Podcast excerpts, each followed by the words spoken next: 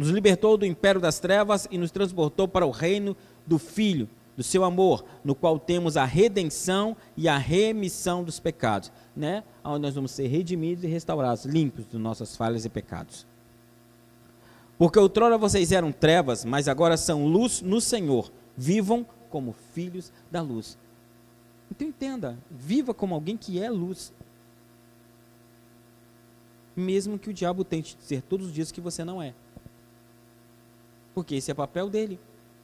Então, todo tempo ele vai tentar te convencer usando as suas falhas, que Cristo já conhece,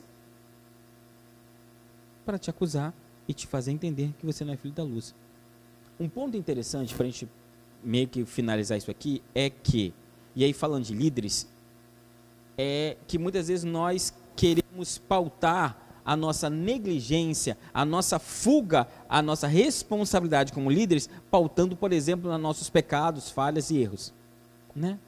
Síndrome de Gideão e tantos outros que tentaram fazer a mesma coisa. Só que o ponto é, Cristo conhece as nossas falhas. Se as nossas fraquezas e debilidades, se os nossos pecados fossem razão para que Cristo não nos escolhesse, ele não teria te escolhido. O que parece muitas vezes estranho é que alguns cristãos querem dizer não à sua chamada, dizer não ao propósito divino nas suas vidas, baseado em quê? Baseado nos seus pecados. E eles apresentam a Deus como se fosse surpresa para ele. Então diz Deus, olha, é, eu não posso. Você não pode o quê, filho? Eu não posso exercer esse ministério, não posso ser um líder, eu não posso é, é, fazer o que o Senhor me chama para fazer. Por quê?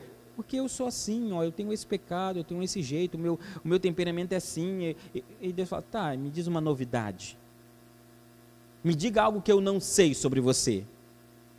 Me diga algo que você descobriu que eu já não sabia. Ah, Deus, então o senhor sabe? Sei. Então o senhor sabe como eu sou? Sa sei. Minhas fraquezas, minhas debilidades, minhas artes de fragilidade, minhas, meus conflitos internos. O senhor sabe disso? Sei. E ainda assim, e ainda assim te escolhi, queridão.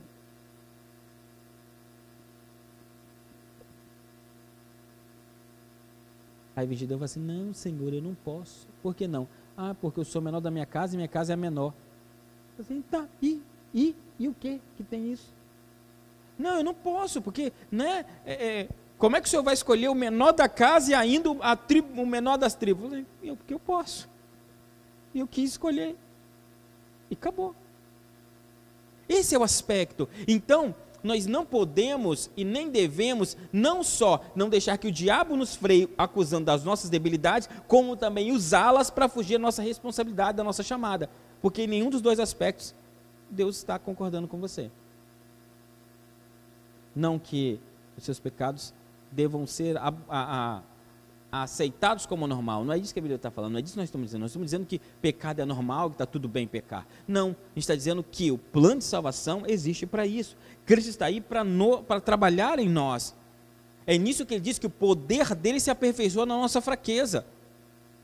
Porque quando nós realmente precisamos, estamos fracos, é nesse momento que o poder dele vem se aperfeiçoando em nós. Quer dizer, vem se manifestando e melhorando em nós por causa das nossas debilidades e fraquezas. É aí que é necessário, né?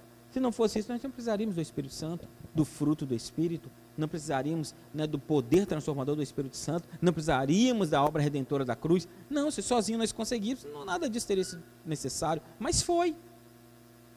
E está aí a nossa mercê, está aí para nosso uso.